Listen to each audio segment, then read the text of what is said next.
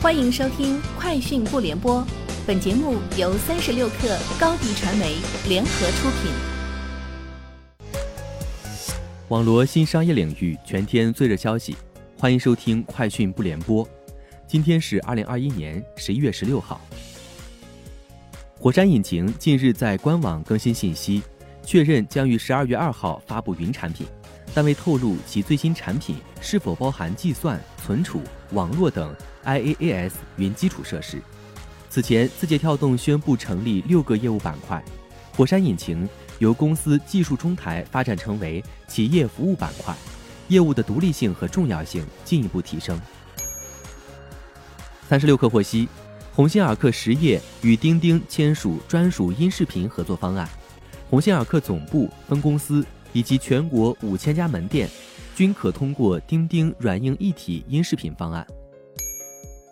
近日，自如如研究所与新华网共同调研编撰的《二零二一中国城市租住生活蓝皮书》正式发布。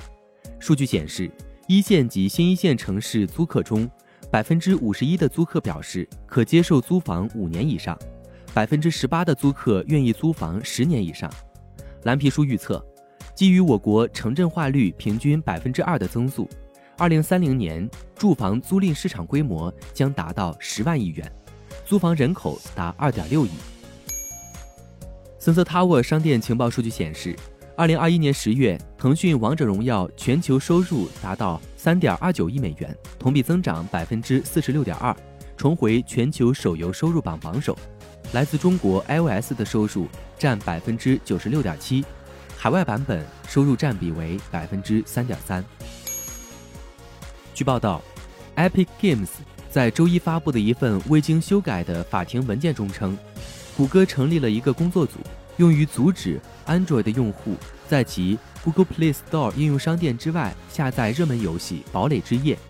据法律文件显示，谷歌的这一行为帮助自己获得了游戏收益，但却违背了 Android 是一个开放平台的理念。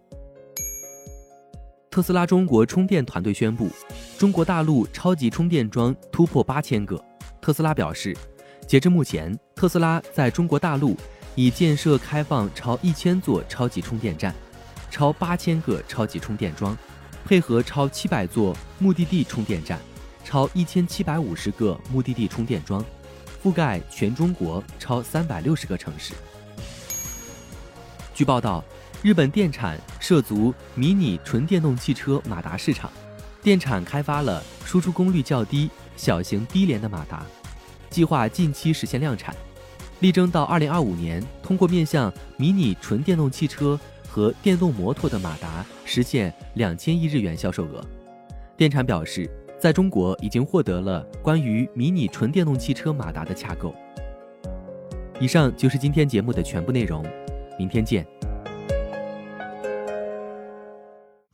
高迪传媒为广大企业提供新媒体短视频代运营服务，商务合作请关注微信公众号“高迪传媒”。